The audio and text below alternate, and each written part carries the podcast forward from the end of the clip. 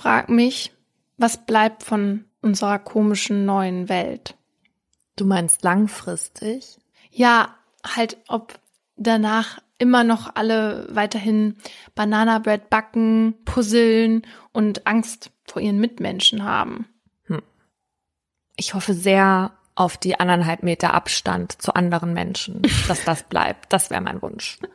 Das sollten wir sowieso mal abgesehen davon eine Zeit lang noch so machen. Das glaube ich dir, dass dich das freuen würde. Mhm. Ich habe ein bisschen Angst davor, dass ich, wenn man dann irgendwann wieder alles machen darf, irgendwie alles nachholen will, was ich halt jetzt verpasst und eigentlich vorhatte. Und dass ich dann irgendwie so eine Art Burnout kriege und mich dann am Ende freiwillig zurück in die Isolation flüchte vor meinen Backofen und meinem 3000 Teile Puzzle. Wenn du das tust, versprich mir nur, das nicht auf Instagram jeden zu erzählen. Aber ja, so einen sozialen Burnout, ich weiß, was du meinst, kann sein. Ich glaube, man muss dann schon aufpassen, dass man nicht am Anfang zu viel will und sich dann so in alle Richtungen zerreißt. Meine Freundin hat gestern zu mir gesagt, dass sie durch Corona erfahren hat, was ihre eigentlichen Freuden im Leben sind. und das ist Auswärtsessen, Sport und Shoppen. Mhm. Und sie meinte, sie findet das traurig. Nein. ich find's nicht traurig. Und damit herzlich willkommen zu Mordlust, einem True Crime Podcast von Funk, von ARD und ZDF. Wir reden hier über wahre Verbrechen und ihre Hintergründe. Mein Name ist Paulina Kraser. Und ich bin Laura Wohlers. In jeder Folge beleuchten wir ein spezielles Thema. Dazu erzählen wir zwei wahre Kriminalfälle nach, diskutieren die und sprechen auch mit ExpertInnen. Wir reden hier auch ein bisschen lockerer mal miteinander. Das hat aber nichts mit einer fehlenden Ernsthaftigkeit dem Thema gegenüber zu tun, sondern das ist unser Comic Relief, damit wir auch mal durchatmen können. Das ist aber natürlich nie despektierlich gemeint. Heute sind wir zumindest geistig in einem Land, welches viele berühmte Persönlichkeiten hervorgebracht hat, wie Wolfgang Amadeus Mozart und Sigmund Freud. Aber noch viel wichtiger, Kaiserschmarrn und eine ganz spezielle Kräuterlimonade. Wir sind nämlich heute in Österreich. Servus. Normalerweise hätten wir natürlich gerne vor Ort Recherche betrieben, aber da kommen wir jetzt leider gerade erstmal nicht hin, weil ja auch Österreich mit Corona kämpft und wie andere Länder auch mit einer ansteigenden Zahl von bestimmten Delikten. Also so Betrugsmaschen zum Beispiel mit angeblichen Wundermitteln, die gegen das Virus helfen sollen und gerade im Internet steigen die Zahlen im Bereich Cybercrime, weil auch darüber natürlich angebliche Tests verkauft werden und so. In Salzburg standen aber auch schon kostümierte Verbrecher vor der Tür, die sich dann als Mitarbeiter der Stadt ausgegeben haben und dann so in die Wohnungen kommen wollten von den Leuten. Oh Gott. Generell ist das aber gerade so, dass die Kriminalität in vielen Ländern angeblich zurückgeht. Also gerade halt so Straßenkriminalität und Einbrüche was ja kein Wunder ist, weil natürlich alle zu Hause sind und die Grenzen auch dicht gemacht wurden. Angeblich sollen aber auch die Zahlen von Sexualverbrechen in Italien und Spanien zurückgegangen sein. Was mich so ein bisschen wundern würde, weil wir ja wissen, TäterInnen kommen meist aus dem eigenen Umfeld und oft ist der Tatort die eigene Wohnung. Hm. Und deswegen frage ich mich, werden die momentan vielleicht einfach nur weniger angezeigt als vorher? Hm. Vielleicht geht die Kriminalität mancherorts aber auch zurück, weil Kriminelle zur Abwechslung mal auf die Polizei hören.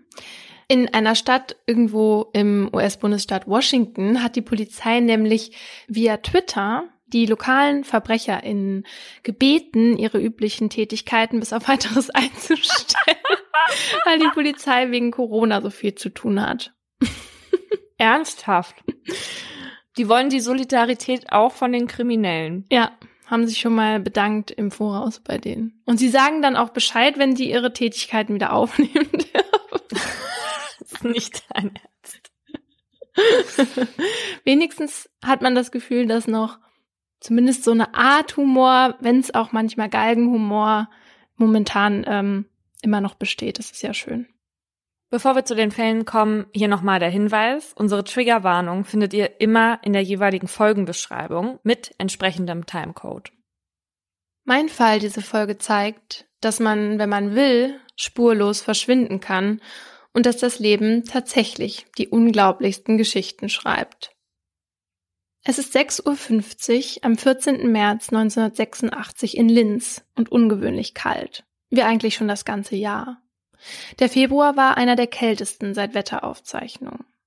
Dick angezogen stehen an diesem Freitagmorgen mehrere PolizistInnen neben den Gleisen der Westbahn. Sie waren gerufen worden, nachdem ein Mann um kurz nach halb sieben aus dem Fenster eines Zugs einen Menschen auf dem Boden hat liegen sehen.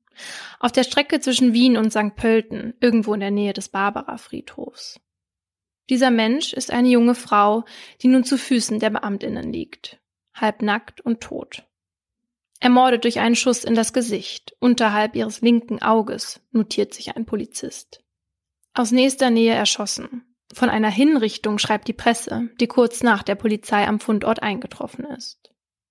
Die Leiche ist außerdem mit zahlreichen Wunden und blauen Flecken übersät. In der Gerichtsmedizin wird später festgestellt, dass ihr auch Knochen gebrochen wurden. Es dauert nicht lange, bis die Identität der Toten festgestellt ist. Es handelt sich um Tanja H. aus Traun, 23 Jahre alt. Eine Frau mit kindlichem Gesicht, Dauerwelle und eigentlich breitem Grinsen. Nur circa 200 Meter vom Fundort entfernt liegt ihre Arbeitsstätte, ein Bordell auf der Goethestraße. Wer tötet eine Prostituierte, fragen sich die ErmittlerInnen. Ein Freier, der nicht zufrieden war, der von Tanja nicht bekam, was er wollte und ausgerastet ist? Oder ein Zuhälter, den Tanja um sein Geld gebracht und der sie dafür bestraft hat? Es deutet zumindest alles auf eine Milieutat hin, auf einen Mord, der schnell aufgeklärt werden kann, weil die Szene in Linz nicht allzu groß und bereits Polizei bekannt ist. Als erstes geht es deshalb für die Beamtinnen ins Rotlichtviertel und dort werden sie auch schnell fündig.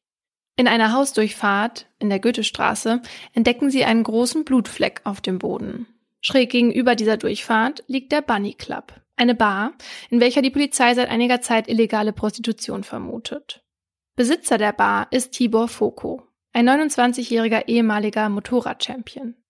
Er und eine seiner Mitarbeiterinnen werden für eine Befragung mit auf die Wache genommen. Tibor bestreitet etwas mit dem Mord zu tun zu haben. Er gibt an, zur Tatzeit mit seiner Frau Anna zusammen gewesen zu sein. Anna Foko bestätigt das Alibi ihres Ehemannes. Auch Georgina U, die Dame, die mit Tibor zusammen auf die Wache gebracht wurde, weist alle Schuld von sich. Die 22-Jährige erzählt den BeamtInnen aber, dass Tibor ihr Geliebter ist, obwohl sie ihn nicht Geliebter, sondern Meister nennt. Auch andere Zeugenaussagen aus dem Umfeld deuten darauf hin, dass Tibor ein Mann ist, der Frauen gerne unterwirft und manipuliert. Das ist natürlich kein Beweis für die Schuld an einem Mord, doch nach einer weiteren Vernehmung zieht Tibors Ehefrau Anna ihre Aussage zurück, sie sei mit ihm zum Tatzeitpunkt zusammen gewesen. Tibors Alibi bröckelt. Und dann fängt auch noch Georgina an zu reden und ihren Chef schwer zu belasten. Du meinst ihren Meister? Genau. Chef und Meister. Sie erzählt den BeamtInnen, dass Tibor Tanja, das Opfer, in der Garage, die zum Bunny Club gehört, schwer misshandelt und mit einer Getriebewelle auf den Kopf geschlagen habe. Dann habe er sie zu den Gleisen geschleppt und sie, also Georgina, dort genötigt, Tanja zu erschießen. Er habe ihr gesagt, wenn sie Tanja nicht töte, müsse sie selbst sterben. Der Grund dafür? Tanja habe nicht für Tibor arbeiten wollen und deshalb wollte er sie als Konkurrentin aus dem Weg haben. Einige Wochen später nennt Georgina dann noch einen weiteren Namen im Zusammenhang mit dem Mord an Tanja.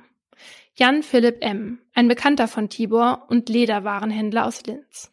Er habe Tibor dabei geholfen, die schwer verletzte Tanja von der Garage bis zu den Gleisen zu befördern. Auch Jan Philipp beteuert, genauso wie Tibor weiterhin, seine Unschuld. Doch für die Staatsanwaltschaft reichen die Aussagen der Zeugin und die Blutspuren in der Nähe des Bunny Clubs. Am 23. Februar 1987 beginnt also der Prozess gegen Tibor, Jan Philipp und Georgina. Begleitet wird er von zahlreichen JournalistInnen. Die Presse liebt die Geschichte aus dem Rotlichtmilieu, die von Sex, Gewalt und Intrigen erzählt. Und im Prozess gibt es für sie auch einiges zu sehen bzw. zu berichten. In 20 Verhandlungstagen werden 77 Zeuginnen und fünf Sachverständige gehört. Die meiste Zeit geht es dabei um sexuelle Praktiken und Vorlieben der Angeklagten. An einem Tag begeben sich dann alle an den Fundort der Leiche zum Lokalaugenschein. Dort zeigt Georgina, wie Tibor ihr die Waffe in die Hand gegeben und geholfen haben soll zu zielen. Als der Gerichtsmediziner dann noch die präparierte Gesichtshaut des Opfers präsentiert, können die Boulevardjournalistinnen ihr Glück kaum fassen. Warum? Ja, man fragt sich das bis heute, wieso diese Gesichtshaut gezeigt werden musste. Es hätten ja auch die Bilder gereicht. Und heute würde sowas auch nicht mehr zugelassen. Und die Gesichtshaut zeigt dann da was, wo die Einschussstelle war. Ja. Und die können ihr Glück kaum fassen, weil was? Das war natürlich mein sarkastisch, meine sarkastische Übertreibung, was ich den Boulevardjournalistinnen unterstelle, dass sie sich darüber gefreut haben, weil sie darüber berichten konnten. das ist nicht sonderlich journalistisch von dir, das einfach so zu unterstellen. naja, zu dieser Gesichtshaut gab es so einige Artikel. Daher würde ich das schon mit gutem Gewissen unterstellen. Mhm. Kurz danach ziehen sich die Geschworenen für die Beratung zurück und am 31. März steht fest, Sieben der acht Geschworenen halten die Schilderungen von Georgina für glaubwürdig. Somit muss Tibor lebenslang, Jan Philipp 18 Jahre in Haft. Georgina hingegen wird als Kronzeugin freigesprochen, und zwar wegen entschuldigten Notstands. Das war der Fall. Scherz. Nein, der fängt ja jetzt erst richtig an. Denn schon kurz nach dem Urteil gibt es erste Zweifel an der Schuld der Verurteilten. Beide Verteidiger gehen in Berufung und die Presse, die nach Urteilsspruch Akteneinsicht erhält, erhebt schwere Vorwürfe gegen das Gericht. Mit der Zeit werden grobe Ermittlungspannen und Verfahrensfehler bekannt. Die Geschworenen wenden sich sogar an den Justizminister, weil sie das Gefühl haben, in die Irre geführt worden zu sein. Also, was war im Prozess schiefgelaufen? Dazu müssen wir uns das wichtigste Beweismittel genauer anschauen, die Kronzeugin Georgina. Georgina hatte ja angegeben, Tibor habe das Opfer in der Garage schwer misshandelt und dann zusammen mit Jan Philipp zu den Gleisen transportiert, wo sie Tanja dann erschossen habe. In dieser Version sind also drei Menschen an der Tat beteiligt. Auf dem blutgetränkten Mantel von Tanja wurden allerdings Spermaspuren gefunden, die weder von Tibor noch von Jan Philipp stammen, sondern von zwei unbekannten Männern. Dieses Sperma wurde auf dem Blut gefunden, was laut Gutachten dafür spricht, dass das Sperma zeitlich gesehen nach den Verletzungen auf das Kleidungsstück gelangt sein muss. Dadurch, dass auch im Opfer eine relativ große Menge dieses Spermas gefunden wurde, liegt das Gutachten außerdem nahe, dass Tanja kurz vor oder kurz nach ihrem Tod auf dem Boden liegend vergewaltigt wurde. Doch zwei weitere Männer hatte die Kronzeugin Georgina ja mit keiner Silbe erwähnt. Dass dies auf eine mögliche Falschaussage hinweist, wurde von Richter und Staatsanwalt im Verfahren aber nicht weiter beachtet. Was die Vermutung einer Falschaussage außerdem stützt, ist die Spurenlage in der Garage. Dort wurden nämlich keine Spuren von Tanja gefunden, genauso wenig wie sich Spuren aus der Garage auf der Opferkleidung nachwiesen ließen. Dazu hatte der Sachverständige vor Gericht gesagt, wenn das Opfer in der Garage war, dann kann ich nicht erklären, warum an seinem Mantel keine dort reichlich vorhandenen Eisenspäne und Hundehaare waren. Auch auf der Getriebewelle, die ja laut Zeugin von Tibor dazu genutzt worden war, Tanja immer wieder zu schlagen, sodass sie davon sogar offene Knochenbrüche erlitt, wies weder Blutspuren noch Rückstände von Haaren oder Haut auf. Und gereinigt worden war das Tatwerkzeug nicht, das bezeugte der noch vorhandene Rost. Es fanden sich aber zum Beispiel auch keine Schmauchspuren an der Hand, mit der Georgina den Schuss abgefeuert haben will. Und auch keine Pistole. Noch mehr Ungereimtheiten finden sich in der Chronologie ihrer Vernehmung. So war es ja anfangs so gewesen, dass sie ihre Beteiligung am Mord bestritt. Als sie direkt nach ihrer Festnahme von einem Arzt untersucht wurde, stellte der keine Verletzungen an ihr fest. Also an Georgina. Nach dieser Untersuchung wurde sie aber mehrere Male, teils mit, teils ohne Protokoll, teils von mehreren, teils von nur einem Beamten, vernommen und gab dann schließlich sechs Tage später an, Tibor habe sie mit Gewalt dazu gezwungen, Tanja zu erschießen. Anschließend wurde sie erneut von einem Polizeiarzt untersucht. Diesmal fand man dann an ihr Schürfwunden am Schädel, Platzwunden an der Unterlippe, Würgemale am Hals und einige Verletzungen mehr. Hatte der erste Arzt diese übersehen? Vor Gericht wurden diese Unstimmigkeiten nicht weiter ausgeführt. Richter und Staatsanwalt akzeptierten die Erklärung, dass ihr die Verletzungen vor der Verhaftung zugefügt worden seien.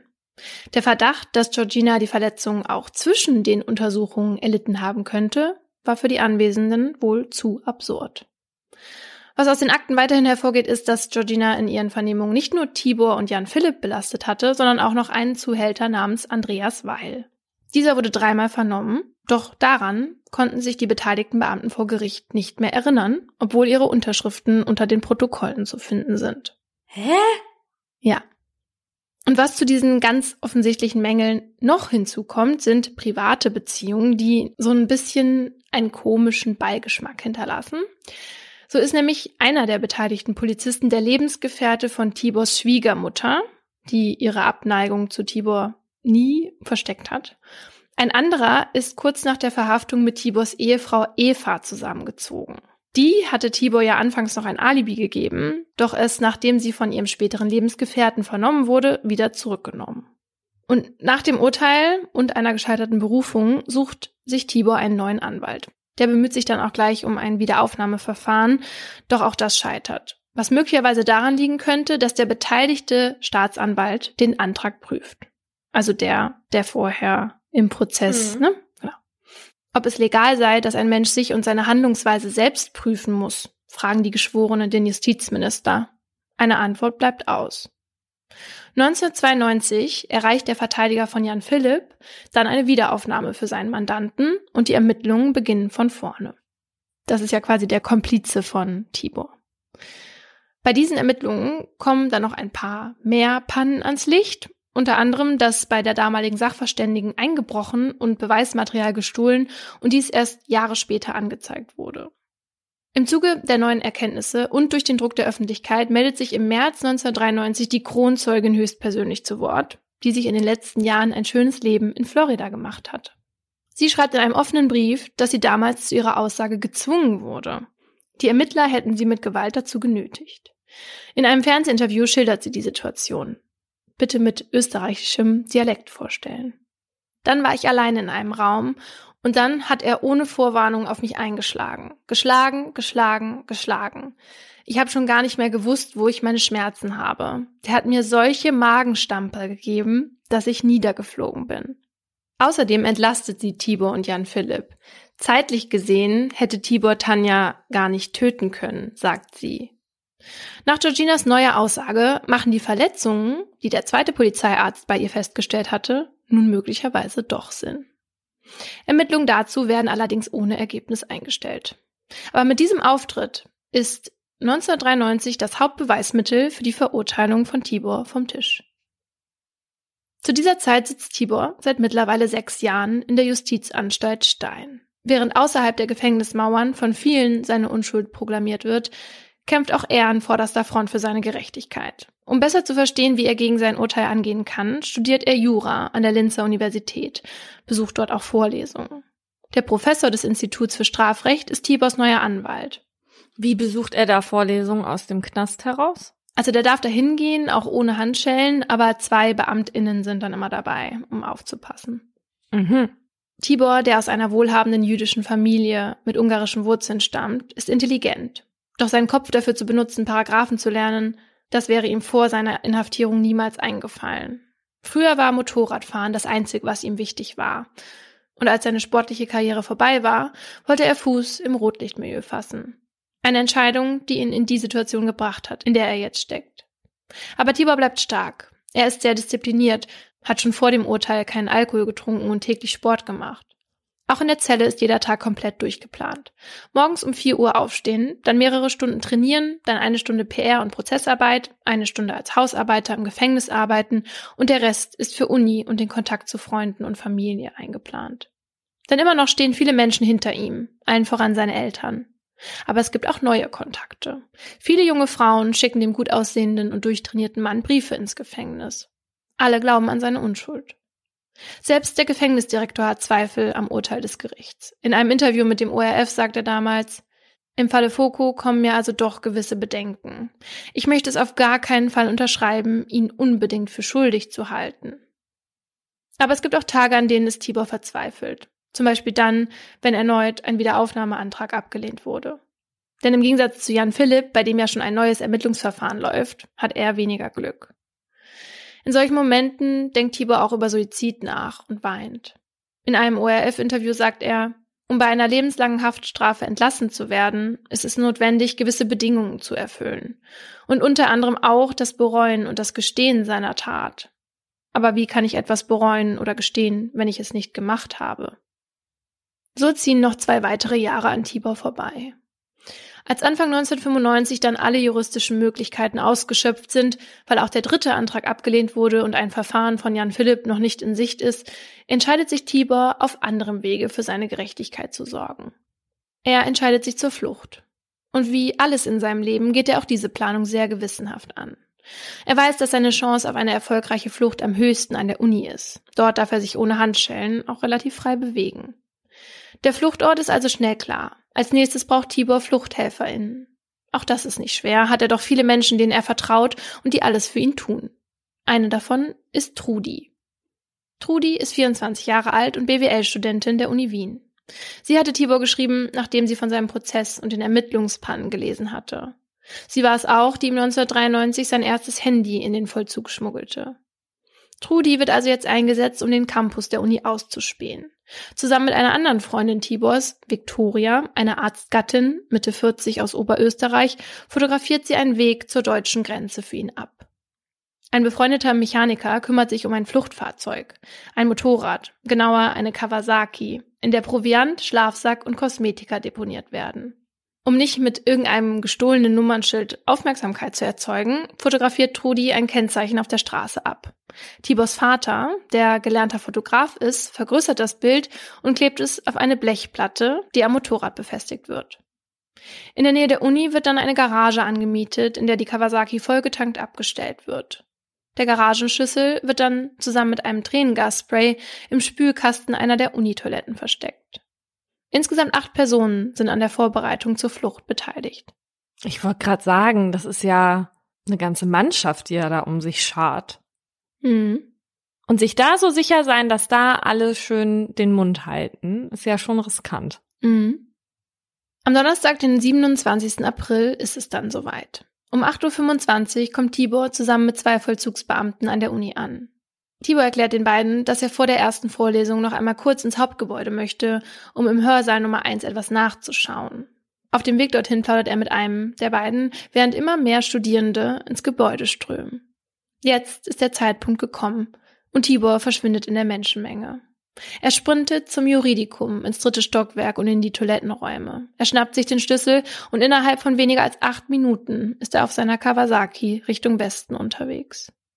Eine Großfahndung wird eingeleitet. Übers Radio hören Tibors FluchthelferInnen von der erfolgreichen Aktion. Denn der Flüchtende wird nicht gefunden. Erst nach einer ganzen Zeit lässt Tibor seinen Eltern ein Lebenszeichen zukommen. Auch seinem Anwalt und einigen JournalistInnen schickt er Briefe. Seinen Aufenthaltsort verrät er daran natürlich nicht, aber er beteuert weiterhin seine Unschuld. Während das österreichische BKA und Europol nach Tibor suchen, kommt es ein Jahr nach der Flucht endlich zum zweiten Prozess gegen Jan Philipp, bei dem dieser freigesprochen wird. Daraufhin verklagt Jan Philipp den österreichischen Staat auf Entschädigung für die fünf Jahre, die er unschuldig im Gefängnis saß. Umgerechnet erhält er rund 230.000 Euro.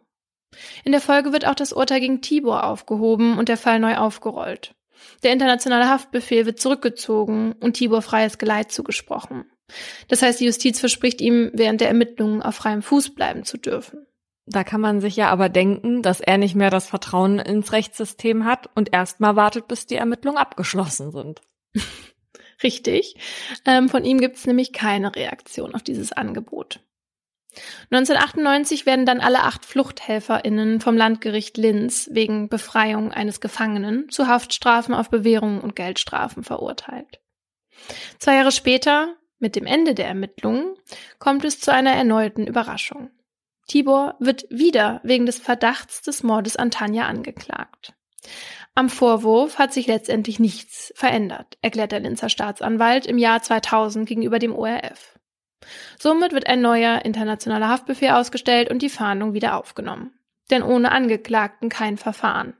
Deshalb versucht die Staatsanwaltschaft auch über Tibors Eltern an ihn heranzukommen. Doch die wollen den Aufenthaltsort ihres Sohnes natürlich nicht preisgeben. Gleichzeitig wünscht sie sich ihren Tibor aber zurück in Österreich. Deshalb gehen sie in Verhandlungen. 2005 liegt schließlich ein Angebot der Justizministerin auf dem Tisch der Fokus. Bis zum Abschluss eines neuen Verfahrens müsse Tibor, obwohl er des Mordes verdächtigt wird, nicht in U-Haft. Seine Eltern wollen aber eine Einstellung des Verfahrens und lehnen das Angebot ab. Ich halte das Ganze für einen ausgemachten Blödsinn. Unser Tibor hat überhaupt keinen Grund, nach Österreich zurückzukommen, sagt seine Mutter gegenüber dem Standard. Auch Tibor äußert sich. Seinem Anwalt schreibt er, dass er sich trotz der Zugeständnisse des Gerichts nicht stellen wird, weil er nicht an ein zweites faires Verfahren glaubt. Also das wäre dann ja ein Wiederaufnahmeverfahren zu seinen Gunsten gewesen. Genau, weil das erste Urteil aufgehoben wurde, war es ja quasi so, als wäre er nie verurteilt worden. Hm. Aber man weiß natürlich am Ende nicht, ob es überhaupt zu seinen Gunsten ausfällt dann. Nee. Bald ist Tibor seit 25 Jahren spurlos verschwunden. Wo sich der mittlerweile 63-Jährige aufhält, wissen nur sehr wenige. In einem Interview mit dem Standard hatte seine Mutter 2008 gesagt, Tibor würde in den USA leben. Ob das stimmt, weiß man natürlich nicht. Mittlerweile sind beide Elternteile verstorben, bis zum Schluss von der Unschuld ihres Kindes überzeugt. So wie viele andere Menschen in Österreich, darunter viele PressevertreterInnen. Die Staatsanwaltschaft Linz ist hingegen immer noch anderer Meinung, lässt Europol weiter nach Tibor suchen. Doch will die Linzer Staatsanwaltschaft Austrias Most Wanted wirklich finden?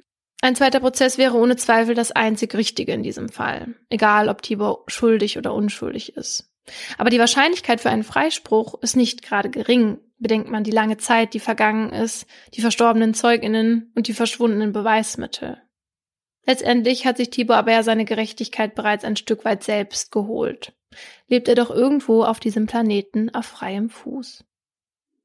Naja, die Frage ist, wie frei lebt er da wirklich, wenn man immer Angst hat, dass irgendwie gleich Behörden einen aufgreifen. Und ich kann mir vorstellen, dass er das immer im Hinterkopf haben wird. Dann ist das auch nicht wirklich die pure Art von Freiheit. Ich weiß nicht, weil er hätte ja auch zurückkommen können. Er hat ja zweimal freies Geleit bekommen und hat auch gesehen, dass sein Komplize, der ja nicht sein Komplize dann im Endeffekt war, freigesprochen wurde, dass ganz viele Beweise zerstört wurden. Also es ist ja wirklich nicht so unwahrscheinlich, dass er freigesprochen würde, wenn die das jetzt nochmal machen würden. Deswegen, er hätte sich auch dafür entscheiden können, zurückzukommen. Deswegen kann ich mir auch vorstellen, dass sein Leben nicht jetzt mit ständiger Angst zusammenhängt oder nicht so schlecht ist, wie man das vielleicht denken würde. Naja, also ich denke mir, wenn die mich so verknackt haben und ich bin jetzt wirklich unschuldig, dann würde ich einen Keks drauf geben, dass die mir nochmal ein faires Verfahren zustehen. Ja, also ich meine jetzt, wenn er nur mit Angst jeden Tag, also wenn er so ein Leben hätte, ja. Nö, das, das glaube ich ja gar nicht. Ich glaube aber, dass das was ist, was man schwer abschalten kann. Ich meine, du kannst ja niemandem eigentlich so richtig vertrauen. Bei ihm hat es jetzt offenbar bei seiner Flucht sehr gut geklappt und danach haben die Leute offenbar auch dicht gehalten. Aber sich ein neues Leben aufzubauen, theoretisch muss der seine Vergangenheit da komplett ausklammern. Ja, klar. Und dann bist du vielleicht ja nie wirklich du. Ja. Weißt du, wenn du niemandem dich so richtig anvertrauen kannst. Für mich hat das nicht so viel von kompletter Freiheit. Nee, nee, auf keinen Fall. Aber er hat sich ja eine Freiheit geholt, die er in Österreich möglicherweise noch viele, viele Jahre nicht bekommen hätte. Ich find's traurig um die Eltern. Ja. Dass er die ja wahrscheinlich auch nie wiedergesehen hat. Mm -mm. Ich habe ja eben gesagt, dass Europol nach Tibor sucht. Aber was genau heißt das, habe ich mich gefragt. Und dazu muss ich mir erstmal anschauen, was Europol eigentlich genau ist und was die eigentlich so machen. Kurz steht das für European Police Office, also Europäisches Polizeiamt. Und Aufgabe von Europol ist es, die Arbeit der nationalen Polizeibehörden, also beispielsweise des deutschen und österreichischen BKAs, bei der Kriminalitätsbekämpfung zu unterstützen, vor allem im Bereich der grenzüberschreitenden organisierten Kriminalität. Also Hauptaufgabenbereiche sind Terrorismus, illegaler Waffenhandel, Drogenhandel, Kinderpornografie und Geldwäsche. Also ein verdächtiger Mörder, wie Tibor jetzt einer ist, stellt eher so einen kleinen Fisch dar. Man kann sich Europol aber nicht wie eine normale Polizeibehörde vorstellen. Also da gibt's jetzt keine PolizistInnen, die eigenständig ermitteln oder irgendwen verhaften. Also es ist momentan keine Gruppe unterwegs, die irgendwo in den USA an Türen klopft und nach Tibor fragt.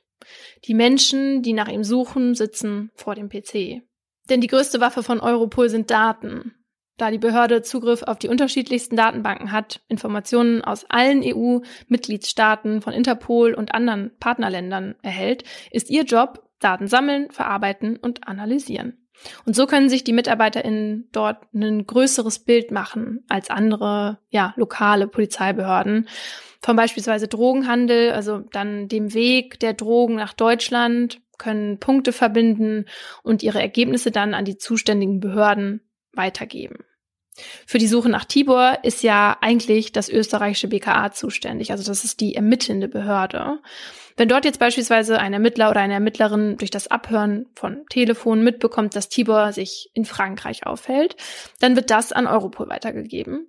Die können dann gezielt Informationen mit französischen Datenbanken abgleichen und dann über ihre sogenannten Verbindungsbeamtinnen, das sind Abgesandte von der französischen Polizei, die dann in Den Haag bei Europol sitzen, die Behörden vor Ort mit den Informationen versorgen und auch auffordern zu ermitteln, also nach Tibor zu suchen. Das sind dann aber französische Beamtinnen, keine von Europol. Und das wird von vielen in Politik und Presse kritisiert. Schon lange gibt es Rufe nach einem sogenannten europäischen FBI, also einer Behörde, die eigenständig über Grenzen hinweg ermitteln darf. Hauptargument dafür ist, dass Kriminelle in Europa ja ungehindert agieren können, während die Strafverfolgungsbehörden weiterhin an den Grenzen Halt machen müssen. Ja, ich denke mir nur, nicht ansässige ErmittlerInnen, die kennen sich in dem Land nicht aus, die können möglicherweise die Sprache nicht. Hm. Also müsstest du aus allen verschiedenen Ländern da Leute sitzen haben, die dann aber auch nur für das Land zuständig sind und dann sich aber trotzdem in der jeweiligen Region auch nicht auskennen.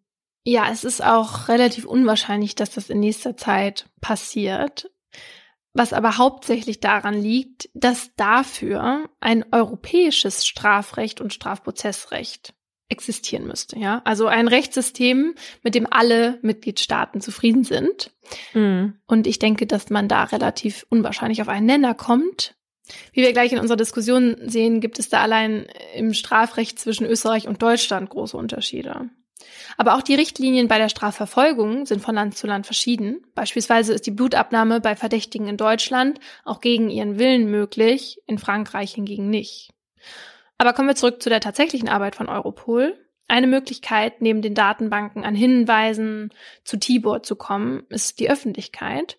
Auf der Internetseite eumostwanted.eu sind deshalb die derzeit 46 meistgesuchten VerbrecherInnen Europas abgebildet. Und darunter sind neben Tibor übrigens auch noch andere uns bekannte Gesichter, wie zum Beispiel die beiden Russen, die verdächtigt werden, den Anschlag auf den ähm, Ex-Doppelagenten Skripal verübt zu haben. Mhm.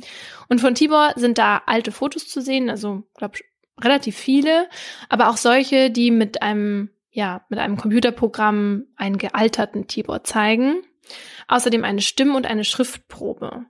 Für Hinweise, die zur Verhaftung von ihm führen, ist eine Belohnung von 20.000 Euro ausgeschrieben. 2017 startete Europol eine Aktion, um mehr Menschen zur Mithilfe zu motivieren und dazu veröffentlichte die Behörde eine Ansichtskarte mit folgendem Text. Servus Tibor. Wir haben dich lange nicht gesehen. Ein Platz auf unserem Skitrip ist noch frei. Komm doch bitte wieder zurück und genieß unsere wunderschönen Alpen. Die Website gibt es seit 2016 und innerhalb des ersten Jahres wurden 36 der Gesuchten festgenommen, elf davon aufgrund von Hinweisen nach der Veröffentlichung auf der Seite. Ach so. Hm. Mein Fall ist ähnlich unglaublich wie deiner. Und er zeigt, dass eine Person es schaffen kann, in zwei Welten gleichzeitig zu leben, ohne dass die eine von der anderen etwas mitbekommt. Es ist der 19. Mai 1993, als im Eingangsbereich eines Mehrfamilienhauses eine Box aus Pappe liegt. In der Box befindet sich ein handgeschriebener Brief und ein Baby. Es ist neun Monate alt, ausgesetzt. Als Rosemarie, die in diesem Haus wohnt, den Brief zu lesen bekommt, kann sie es nicht fassen. Er ist von ihrer Tochter. So lange hatte sie nichts von ihr gehört und jetzt diese Zeilen. Liebe Eltern, ich übergebe euch meine kleine Tochter Lisa. Passt mir gut auf die Kleine auf. Ich habe ihr sechseinhalb Monate die Brust gegeben. Sie schreibt, dass sie schon eine Tochter Kerstin und einen Sohn namens Stefan hat. Um ein drittes Kind könne sie sich nicht kümmern. Sie hofft, dass Lisa von ihren Großeltern adoptiert wird und sie ihnen nicht zu viele Umstände macht. Neun Jahre ist es her, dass die damals 18-jährige Elisabeth ihre Familie verlassen hat. Sie ist gegangen, ohne ein Wort zu sagen. Nur einen Abschiedsbrief hatte sie geschrieben. Elisabeth ist ein Problemkind, sagte ihr Vater schon lange, bevor sie abhaute. Rosemarie und ihr Mann beschließen, die Enkeltochter aufzunehmen. Vorher will er aber mit Elisabeths alten Schreibunterlagen zu einem Graphologen gehen und die mit dem Brief vergleichen. Nicht, dass ihnen hier einfach irgendjemand ein Kind unterjubeln will. Wenn es wirklich das Kind von Elisabeth ist, dann adoptieren sie es. Weit weg von der Mutter auf Abwägen soll das Kind bei Oma und Opa dann aufwachsen. Doch was Rosemarie nicht weiß, ist, dass das kleine Kind in dem Pappkarton nicht nur die Enkeltochter von ihr und ihrem Mann ist. Es ist gleichzeitig auch seine Tochter. Josef Fritzel wurde schon in Amstetten geboren. Rosemarie lernte er damals in einem Kaffeehaus kennen. Da ist er 21 und sie 17 Jahre alt. Ein Jahr später heiraten die beiden. Josef sieht immer adrett aus, wie ein Diplomat, denken seine Kolleginnen und Kollegen. Der Mann mit dem akkurat gestutzten Schnäuzer hat Wirkung auf Frauen. Josef ist ein Bastler und Tüftler, ein intelligenter Mann. Ein Kollege beschreibt ihn als grenzgenial, ein richtiger Macher. Rosemarie hingegen ist einfach gestrickt. Eine Lehre macht sie nicht, sie arbeitet als Küchenhilfe. Außer Josef hat sie nie einen anderen Mann gehabt. Und deswegen weiß sie vielleicht auch nicht, dass nicht alle Männer ihre Frauen behandeln, wie es Josef tut. Josef wiederum hat sich bewusst eine Frau ausgesucht, die ihm nicht widerspricht. Rosemarie muss spuren, dem Despoten daheim gehorchen. Die meiste Zeit steht sie für ihn in der Küche oder räumt auf. Dass Josef dafür mal in irgendeiner Form Dankbarkeit zeigt, kommt so gut wie nie vor. Er ist furchtbar geizig, außerdem herrisch und unverschämt. Beim Essen sagt er zu ihr, friss nicht zu viel, du bist eh schon zu fett. Mhm.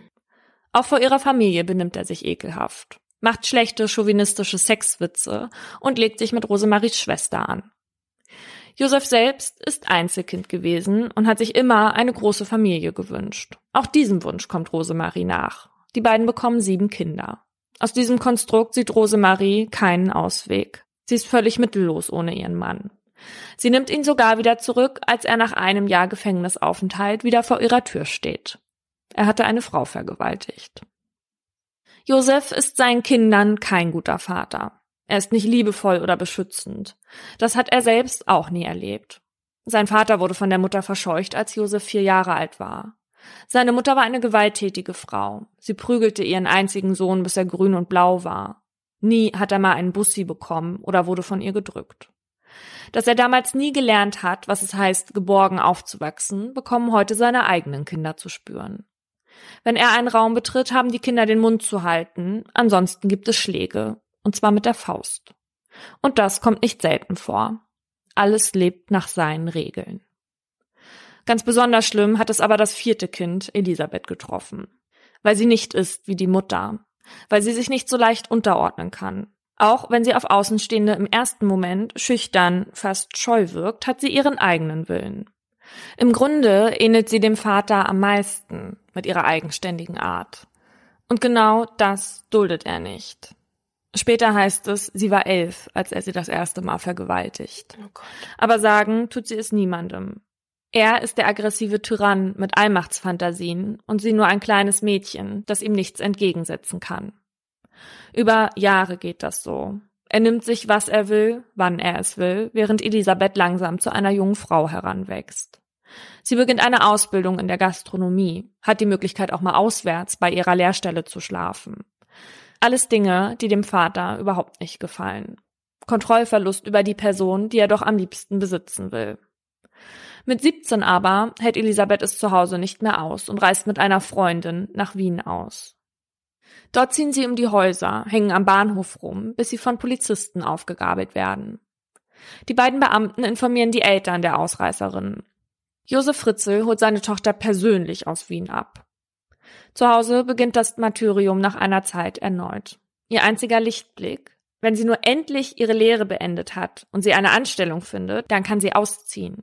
Sie schreibt in Briefen an einen Freund, am Montag fahre ich nach Traun. Ich habe mir nämlich alle freien Stellen herausgeschrieben und die muss ich der Reihe nach abklappern.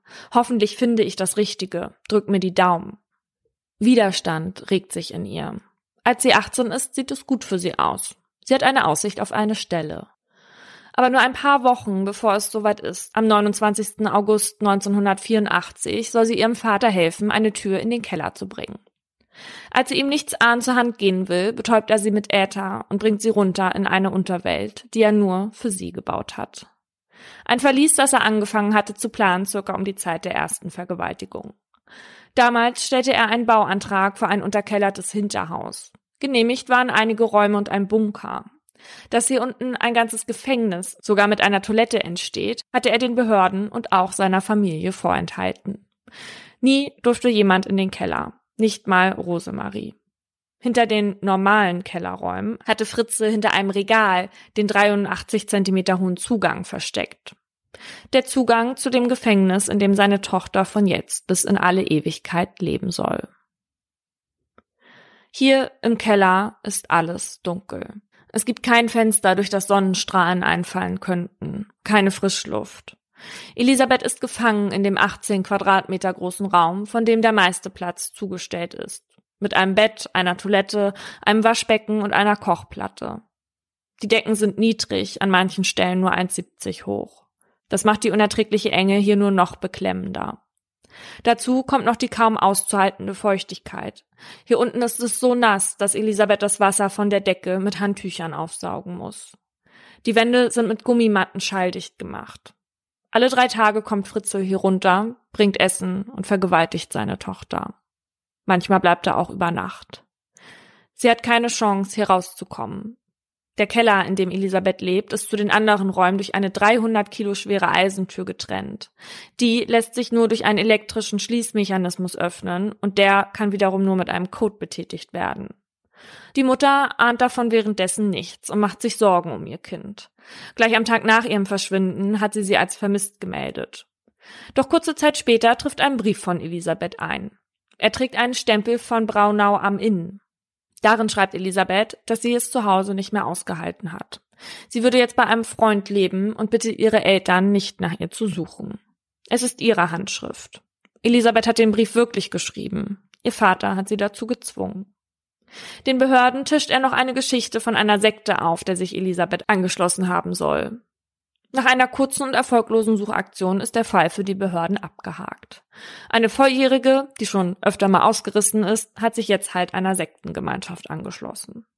Während ihre Freunde und Freundinnen alle älter werden, die Welt entdecken und für sich einen Lebensweg einschlagen, kauert Elisabeth in ihrem ewigen Gefängnis. So vergehen Wochen, Monate, Jahre. Oben mimt Josef Fritze den Familienvater, unten zeigt er sein anderes Gesicht. Wenn er Elisabeth bestrafen will, dann stellt er ihr einfach den Strom ab. Einmal muss sie zehn Tage ohne Licht ausharren. Oh Gott. Mittlerweile hat Fritze ihr einen Fernseher unten reingestellt. Ihre einzige Möglichkeit zu erfahren, wie sich die Welt draußen weiter bewegt. Bei den Vergewaltigungen benutzt Fritze kein Kondom. Ungefähr vier Jahre nachdem Fritze Elisabeth in das Verlies geschleppt hat, bleibt ihre Periode aus. Ob Kerstin 1988 oder 1989 zur Welt gekommen ist, man kann es heute nicht mehr so genau sagen. Aber Elisabeth muss die Geburt alleine durchstehen. Fritze hat ihr zur Vorbereitung Bücher gegeben und ein paar Handtücher. Für Josef Fritze ist die Geburt seiner Tochter ein Segen. Genau das wollte er. Eine Familie oben und eine Familie unten, an die niemand herankommt, die er wie in einem Safe gefangen hält. Elisabeth gerät in der normalen Welt langsam in Vergessenheit, während nur drei Meter über ihr Untermieter des Vaters manchmal Party schmeißen. Fritze vermietet die Wohnung in dem Haus, in dem er auch selbst mit Rosemarie wohnt. Allen Untermietern und Untermieterinnen droht er mit fristloser Kündigung, sollten sie seine privaten Bereiche betreten. Dazu gehört natürlich nicht nur die Wohnung seiner Familie, sondern auch der Garten und selbstverständlich der Keller. Elisabeth bringt unten ihr zweites Kind zur Welt. Diesmal ist es ein Sohn. Sie nennt ihn Stefan. Für die beiden Kinder ist der Keller ihre Normalität. Sie kennen die Welt da draußen nicht, haben nie eine Sonne gesehen, außer mal im Fernsehen. Elisabeth kümmert sich aufopferungsvoll um ihre Kinder. Als im Jahr 1992 die kleine Lisa zur Welt kommt, gibt es aber ein Problem. Die Enge ist mit so vielen Menschen nicht mehr auszuhalten. Anfangs war es nur Elisabeth und manchmal der Vater. Jetzt sind sie teilweise zu fünft. Fritzel überlegt sich, wie er Platz schaffen kann. Er will den Keller weiter ausbauen. Aber das reicht nicht. Eines der Kinder muss nach oben. Seine Wahl fällt auf Lisa. Immerhin hat sie am wenigsten von dem Keller mitbekommen. Elisabeth soll einen Brief schreiben. Ich habe ihr circa sechseinhalb Monate die Brust gegeben und jetzt trinkt sie nur noch die Milch aus dem Fläschel. Alles andere ist sie schon brav vom Löffel, diktiert Fritzel. Dann packt er das Baby in den Packkarton, legt den Brief bei und spielt oben den Überraschten. Für die Behörden ist die Geschichte schlüssig und Nachforschung nicht notwendig, denn immerhin sind die Fritzels bereit, das Findelkind zu adoptieren. Seine damalige Vergewaltigung steht ihm hierbei nicht im Weg. Nach über 15 Jahren ist der Eintrag aus seiner Akte gelöscht. In der Zwischenzeit erweitert Fritze unten den Keller auf 55 Quadratmeter. Es gibt mehr Platz für Betten, eine Waschmaschine und er baut eine Dusche ein. Auch wenn die nur 1,22 Meter hoch hängt. In einem Schlafzimmer hängen Elisabeth und ihre Kinder selbst gebastelte Sterne an die Wand. Wenn Fritzel größere Einkäufe für seine Zweitfamilie erledigen muss, fährt er in die Nachbarstädte. Während hier unten nur das erlaubt ist, was Fritzel für lebensnotwendig hält, fährt er oben Mercedes und lässt sich Anzüge nach Maß schneidern. Abends setzt er sich im Bars und schaut Frauen hinterher. Aber nur den Schlanken. Die Fritzels sind wohlhabend. Er und Rosemarie betreiben einen Gasthof und einen Campingplatz. Nebenbei hat er noch fünf Häuser in Niederösterreich, die er vermietet. In einem davon wohnt er selbst. Dass eine Menge des Geldes für eine zweite Familie draufgeht, bemerkt Rosemarie offenbar nicht. Auch, dass ihr Mann allein das Vermögen verwaltet, lässt sie ihm anstandslos durchgehen. 1994 taucht erneut ein Baby bei den Fritzels auf. Mm -mm. Es ist die zehn Monate alte Monika. Jemand hat sie in Lisas Kinderwagen gelegt. Kurz darauf klingelt das Telefon. Rosemarie hebt ab. Sie glaubt, am anderen Ende der Leitung spricht Elisabeth, die ihr mitteilt, dass sie schon wieder ein Baby abgelegt hat. Sie könne aber nicht sagen, wo sie sich aufhält. Rosemarie erleidet fast einen Zusammenbruch. Auch, weil sie sich nicht erklären kann, woher Elisabeth die neue Telefonnummer hat. Gerade erst hatte die Familie den Anschluss gewechselt. Wahrscheinlich war es so, äh, dass Fritzel entweder seine Stimme verstellt hat oder er hat Elisabeths Stimme vorher mit einem Rekorder aufgenommen und das dann halt abgespielt. Mhm. In all den Jahren fahren die Fritzels oft mit Freunden übers Wochenende weg. Meist in ihr Gasthaus am Mondsee. Aber auch Urlaub macht Fritzel, als hätte er keine zweite Familie im Keller zu versorgen. Zweimal fährt er mit seinem besten Freund nach Thailand. Vier Wochen reiner Pattaya Partyurlaub. Sein Freund Paul hält einige Erlebnisse mit einer Kamera fest. Auf einem dieser Videos sieht man, wie sich Fritze von einer Einheimischen am Strand massieren lässt. Mhm. Als sie sich von ihm abwendet, streicht er ihr über den Rücken. Auf einem anderen sieht man, wie er in Pattaya auf dem Markt ein Abendkleid und Dessous kauft. Viel zu klein für Rosemarie. Als Fritze merkt, dass sein Einkauf von seinem Freund auf Video aufgenommen wird, wird er sauer. Das sei für seine Freundin, aber wehe, er erzähle seiner Frau was davon. Zu dem Zeitpunkt ist es bereits 15 Jahre her, dass Elisabeth Sonne gesehen hat. Sie musste Fritzel um eine UV-Lampe und Vitamin D für die Kinder bitten. In der Zeit, in der sich Fritze auf Pattaya vergnügt, stapelt sich der Abfall im Verlies. Durch die hohe Luftfeuchtigkeit entsteht Fäulnis. Elisabeth und die Kinder haben mit Pilzbefall zu kämpfen. Mhm. Aber auch andere gesundheitliche Probleme haben sie. Das ständige Liegen und Sitzen geht auf die Knochen. Mittlerweile hat Elisabeth kaum noch Zähne im Mund. Oh Gott. Ein weiteres Kind kommt zur Welt, Alexander. Aber auch er wird der Mutter entrissen. Fritze zieht seinen Findelkind-Theater zum dritten Mal ab. Er beschwert sich sogar bei seinem Urlaubsfreund und dessen Frau über die abgelegten Kinder. Die sagen ihm, wenn das jetzt nicht aufhört, kriegst du bald einen Kindergarten zusammen. Deswegen bleibt das letzte Kind, Felix, das Elisabeth bekommt, unten. Ein weiteres Findelkind will Fritze Rosemarie nicht zumuten. Oben drei, unten drei. Manchmal witzeln die Freunde von den Fritzels, dass Alexander dem Josef wie aus dem Gesicht geschnitten ist. Dass hier nicht nur die Gene des Großvaters durchschlagen, ahnt niemand. Seine Kinder oben nennen Fritzel Papa, obwohl sie eigentlich im Glauben gelassen werden, er sei ihr Opa. Seine Kinder unten hingegen nennen ihn Opa, -mm. obwohl sie über all die Jahre hinweg die vielen Vergewaltigungen von Elisabeth mitbekommen. Sie geschehen nur ein paar Meter von ihnen entfernt. Türen gibt es unten nicht. Während den Kindern oberhalb der Erde Sportvereine und Musikunterricht geboten wird. Lisa lernt Querflöte spielen, Monika und Alexander Trompete.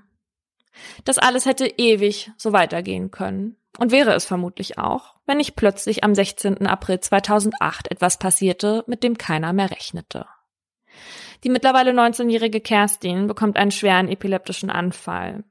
Sie krampft und beißt sich so doll auf die Zunge, dass ihr Mund voller Blut ist. Es steht so schlecht um sie, dass Elisabeth Fritze überzeugen kann, Kerstin ins Krankenhaus zu bringen. Doch sie ist schon nicht mehr in der Lage, die Treppen hochzulaufen. Fritzel allein, der mittlerweile über 70 Jahre alt ist, schafft es nicht. Das erste Mal also, nach 24 Jahren, lässt Elisabeth die modrige Hölle hinter sich und steigt die Treppen hinauf in die reale Welt. Oh Gott. In ihrem Arm ihre schwächelnde Tochter. Aber so nah die Freiheit auch scheint, so schnell wird ihr die Chance darauf wieder genommen. Elisabeth muss zurück in den Keller zu ihren anderen Kindern, während Fritze Kerstin ins Krankenhaus bringt. Dort kommt sie bewusstlos und mit Multiorganversagen an. Ihre Lage ist lebensbedrohlich. Die Ärztinnen und Ärzte versetzen sie ins künstliche Koma. Da die junge Frau keinerlei Papiere hat, gerät Fritze in Bedrängnis. Er hat sie gebracht, macht aber keine genauen Angaben zu ihr. Den Ärztinnen und Ärzten fällt auf, dass die Frau total verwahrlost aussieht. Fritzel greift zu der Geschichte, die ihm die Behörden bisher schon dreimal abgekauft haben. Die junge Frau hätte an diesem frühen Morgen vor seiner Haustür gestanden und einen Zettel in der Hand gehabt mhm. von seiner verschollenen Tochter Elisabeth. Glaubhaft erscheint das den Ärztinnen und Ärzten nicht. Sie brauchen außerdem dringend die Mutter, um weitere Informationen zu bekommen. Sie haben nämlich Schwierigkeiten herauszufinden, was die Ursache für Kerstins Anfall war. Und so wird fast ein Vierteljahrhundert, nachdem Elisabeth verschwunden war, das erste Mal wirklich nach ihr gesucht. Glaubensgemeinschaften werden durchforstet, ihre Briefe analysiert und Nachrichten berichten im Fernsehen von der in Lebensgefahr schwebenden Frau und appellieren an die Mutter. Elisabeth sieht das auf dem Fernseher im Keller und bittet ihren Vater, sie zur Tochter zu lassen. Der weiß sich nicht mehr anders zu helfen. Die Ärztinnen und Ärzte glauben ihm die Geschichte nicht, dass er die Frau noch nie gesehen haben will. Eine Woche hadert er mit sich. Dann lässt er sie gehen. Als sich Elisabeth an der Rezeption meldet, ist die Polizei schnell informiert. Ein paar Stunden später sitzen Elisabeth und Josef Fritzel getrennt voneinander auf der Polizeiwache. Elisabeth zögert, sich zu öffnen, aber als ihr die PolizistInnen versichern, dass ihr Vater ihr nichts mehr anhaben kann, beginnt sie zu reden. Innerhalb von zwei Stunden erzählt sie die letzten 24 Jahre. Ab da beginnen die Spurensicherungen am Tatort. 40 Beamtinnen und Beamte sind dafür zuständig, den Keller genauestens zu untersuchen. Zwölf Tage brauchen sie dafür. Mhm. Danach bekommen sie psychologische Betreuung. Die Ermittlungen hätten das Toleranzlimit an Körper und Seele überschritten. Gerade die Feuchtigkeit da unten machte ihnen zu schaffen. Und man stellt sich jetzt mal vor, die Leute waren ja nur ein paar Stunden da unten. Mhm. Furchtbar. Sagen, welche Gegenstände sie dort gefunden haben, möchten sie nicht, sagt ein Polizeisprecher, aus Respekt der Familie gegenüber. Als Elisabeth von ihrem Vater in den Keller verdammt wurde, war sie 18 Jahre alt und hatte braunes, schulterlanges Haar. Jetzt, 8516 Tage später, ist sie 42 Jahre mhm. alt, hat schneeweiße Haare oh und fahle Haut. Oh Die Welt hat sich um 180 Grad gedreht. Jetzt ist es ihr Vater, der in Gefangenschaft lebt.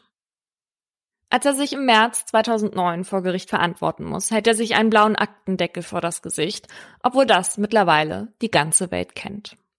Angesetzt sind nur vier Verhandlungstage. Man will kurzen Prozess mit ihm machen. Über 3000 Vergewaltigungen, Blutschande, wie Inzest in Österreich heißt, Sklaverei, schwere Nötigung, Freiheitsentzug und Mord durch Unterlassen stehen im Raum. Elisabeth hatte nämlich nicht nur sechs Kinder geboren, sondern sieben. Alexander, das vorletzte Kind, war ein Zwilling. Sein Bruder Michael starb ein paar Tage nach der Geburt. Elisabeth hatte bei der Polizei ausgesagt, dass sie Fritzel um Hilfe gebeten hatte, weil sie sah, dass es dem Kind nicht gut ging. Der soll daraufhin, wie's kommt, so kommt's, gesagt haben. Danach hat er den Leichnam beseitigt. Fritzel und sein Verteidiger setzen alles daran, das Bild des Sexmonsters, wie die Presse ihn nennt, zu entkräften. Er habe seine Tochter nur retten, sie vor ihrem falschen Weg beschützen wollen. Mhm. Er hätte keinen anderen Weg gesehen, als die Welt mit all ihren Versuchungen vor ihr fernzuhalten. Nach Fritzels Version habe er sich vorher nicht an ihr vergangen. Der Gedanke, sie zu vergewaltigen, wäre ihm erst nach ein paar Monaten gekommen.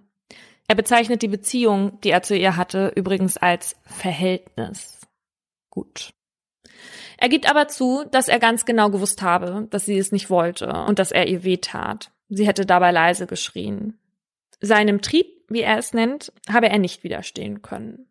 Aber er hätte mit seinen Kindern gemeinsam ferngesehen, ihnen Spielzeug zum Geburtstag und Weihnachten geschenkt. Elisabeth habe er Blumen mitgebracht.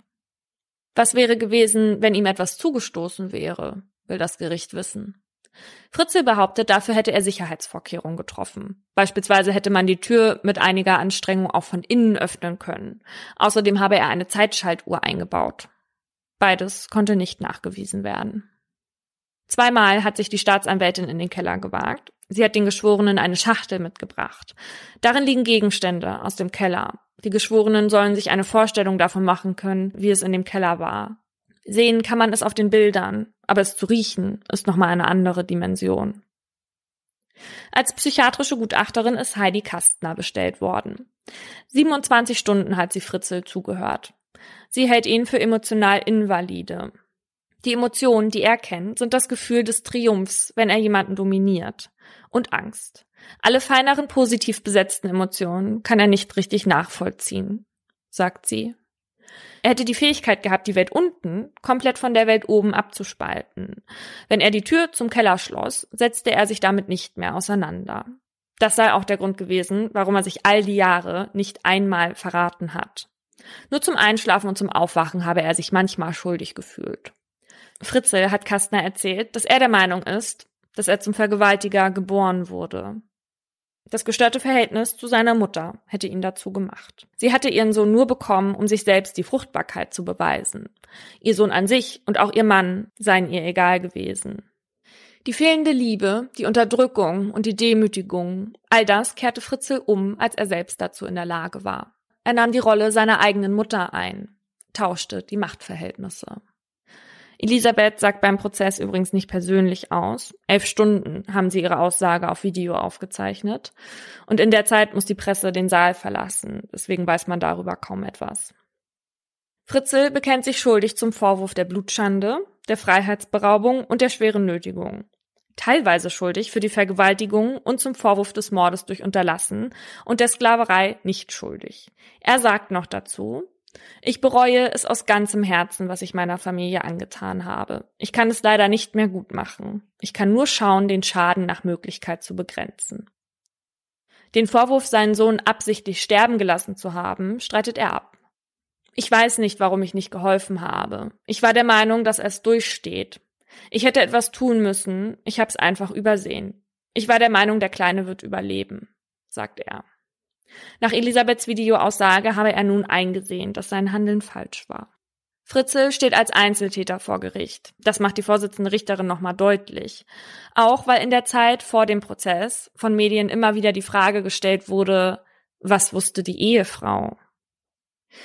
Also, ich weiß nicht, wie du das siehst, aber ich dachte halt auch so, ich wäre sicherlich nicht der Typ, der das Verschwinden meiner Tochter und das Auftauchen von vier Enkelkindern halt einfach so hinnehmen würde. Ja.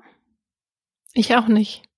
Und ich hätte mich wahrscheinlich auch gefragt, wo das ganze Geld ist und warum er immer so viel Geld für Einkäufe ausgibt, die, also die ich nicht sehe, also und was er immer die ganzen Stunden im Keller macht und da auch schläft und das 24 Jahre lang also ich hätte mich wahrscheinlich ein paar mehr Sachen gefragt. Oder vielleicht hat sie sich die gefragt, aber ich wäre denen auch nachgegangen. Also das mit dem Geld, das scheint sie ja nicht gewusst zu haben, weil sie ja offenbar überhaupt keinen Überblick über diese Finanzen hatte und so. Und ich meine, wir wissen ja auch, in was für einer Beziehung sie sich befunden hat. Also der war ja ein misshandelnder Charakter, ja.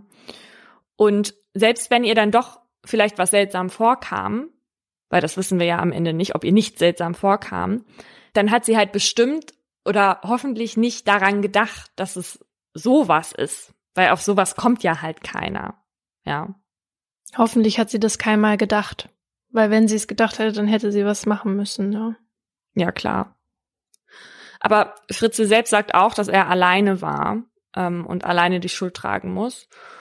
Und ihr konnte auch nie was nachgewiesen werden, obwohl sie sogar mal von einem deutschen Anwalt wegen Mittäterschaft angezeigt wurde. Aber eigentlich finde ich, ist sie eine super traurige Rolle in dieser Geschichte, weil, und das sagt auch ihre Schwester immer wieder, die Leute möchten sie nicht als Opfer sehen. Mhm. Mittlerweile ist sie auch komplett mittellos und die Kinder haben sich abgewandt, also zumindestens Elisabeth äh, wollte sie nicht sehen und hat ihr laut Rosemarie auch weitestgehend den Kontakt zu den Enkeln verboten. Zur Urteilsverkündung sind hunderte Journalistinnen angereist, aus der ganzen Welt. Alle wollen wissen, wie das Geschworenengericht entscheidet. Das Gericht spricht Fritze in allen Anklagepunkten für schuldig. Josef Fritze wird sein Leben lang im Gefängnis sitzen müssen. Und so wendet sich das Blatt. Rechtsmittel will er nicht gegen das Urteil einlegen. Man wird schauen, ob Fritzel therapierbar ist. Generell ist man auch bei SexualstraftäterInnen in Österreich darauf aus, sie irgendwie wieder in die Gesellschaft einzugliedern. Allerdings wird er mindestens 15 Jahre in Haft bleiben. Und Josef Fritze ist zum Zeitpunkt seiner Verurteilung 73. Also wird er wahrscheinlich nicht mehr wieder rauskommen. Alle Fritzels haben mittlerweile neue Namen bekommen, auch Josef. Und deswegen habe ich hier heute auch die richtigen verwendet. Elisabeth und die Kinder, die mit ihr im Keller waren, müssen einiges nachholen. Sie sprechen nicht wie andere, weil sie da unten einen anderen Dialekt entwickelt haben. Sie haben gesundheitliche Probleme. Von Elisabeth spricht man als Unbesiegbare, die all die Jahre für ihre Kinder ausgehalten hat und daran scheinbar nicht zerbrochen ist. Kerstin ist nach sieben Wochen aus dem Koma zurückgeholt worden. Soweit man weiß, geht es ihr heute wieder gut. Auf der Fahrt damals ins Krankenhaus sind Stefan und der damals fünfjährige Felix aus dem Staunen gar nicht mehr rausgekommen. Auch lange danach sind sie völlig überwältigt von der Welt, die ihnen so lang verborgen blieb. Wenn eine Wolke vorbeizieht, dann bleiben ihre Augen daran haften. So schön finden sie das. Ich habe das Gefühl, dass man das immer verdrängt, weil man weiß ja um diese Geschichte.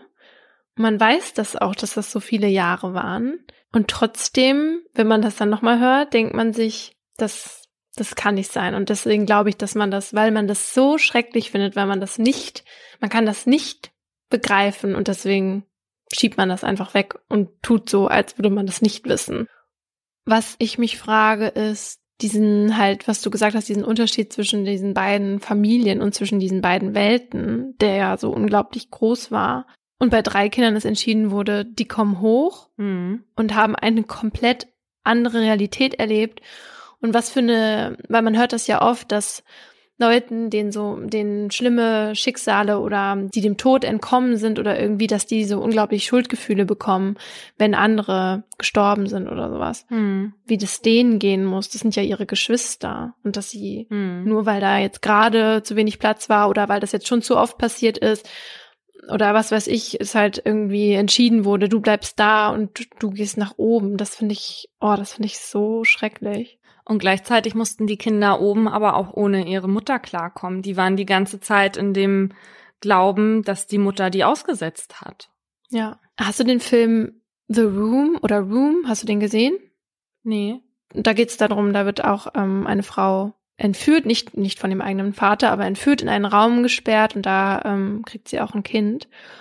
Und dieses Kind gibt ihr einen Sinn zu leben, das merkt man voll. Mhm. Und ihre ganze Kraft und Motivation steckt sie in die in die Förderung des Kindes, ja. ja. Und ich kann mir vorstellen, dass das halt das auch war, ja, dass man das nachvollziehen kann, dass Elisabeth das deswegen durchgestanden hat, weil sie ihre Kinder hatte. Mhm.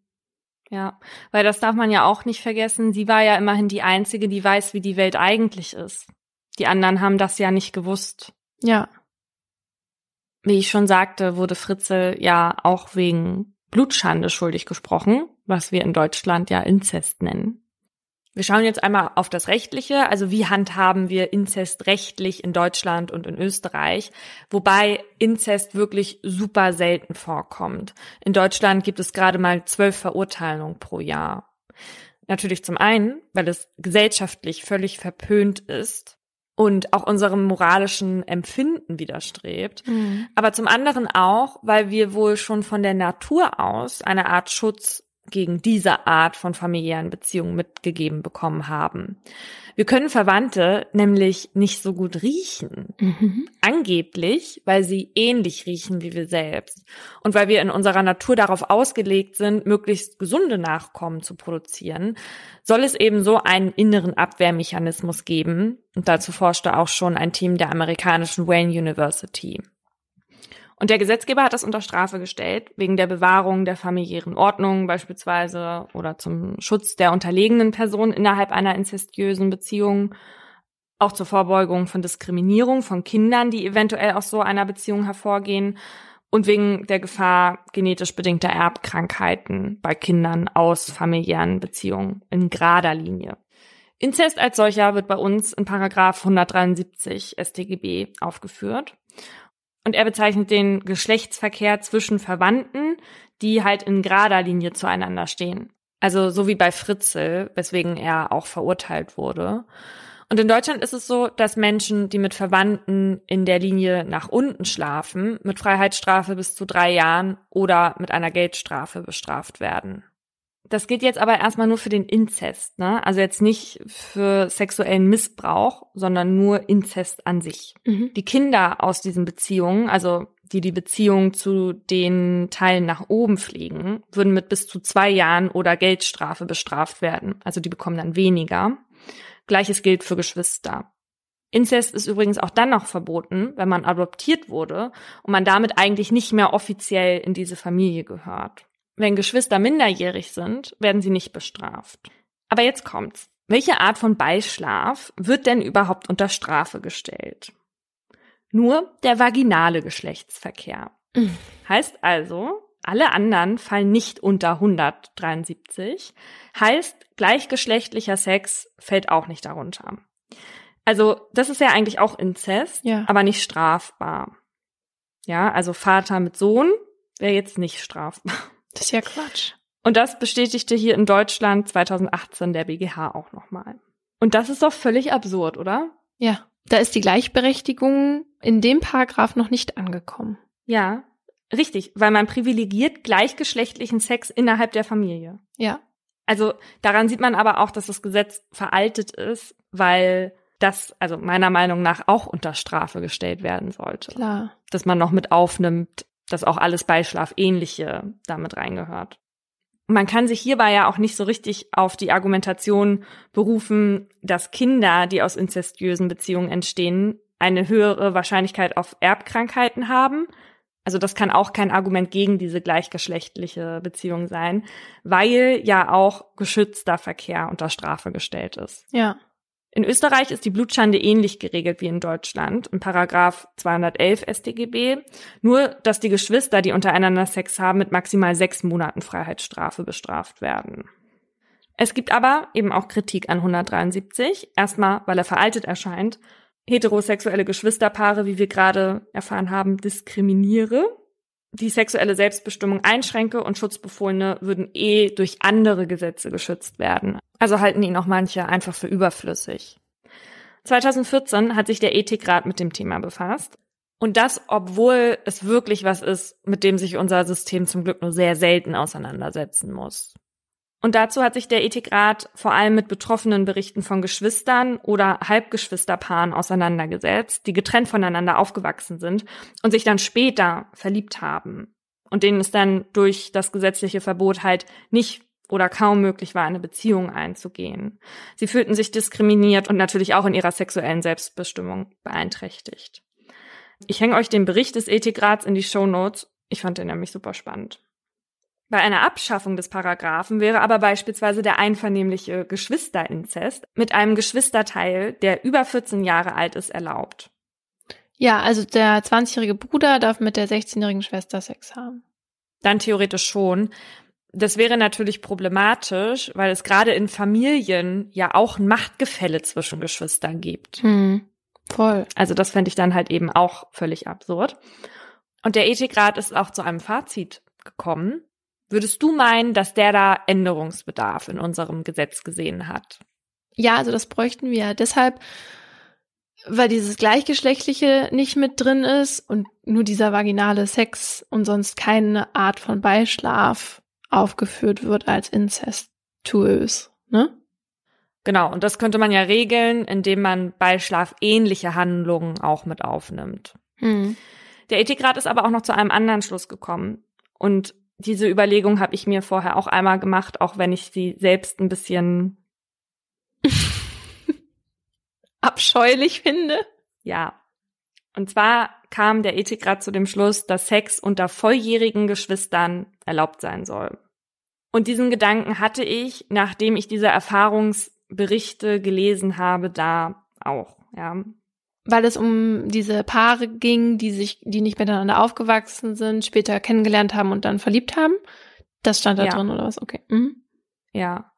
Und weil das Argument ja, aber die Gefahr, dass die ähm, Kinder haben mit Erbkrankheiten, ist ja viel höher oder ist höher. Ähm, das zählt halt nicht so wirklich, weil man verbietet ja auch nicht anderen Leuten, die Erbkrankheiten auf jeden Fall weitergeben würden, Kinder zu haben.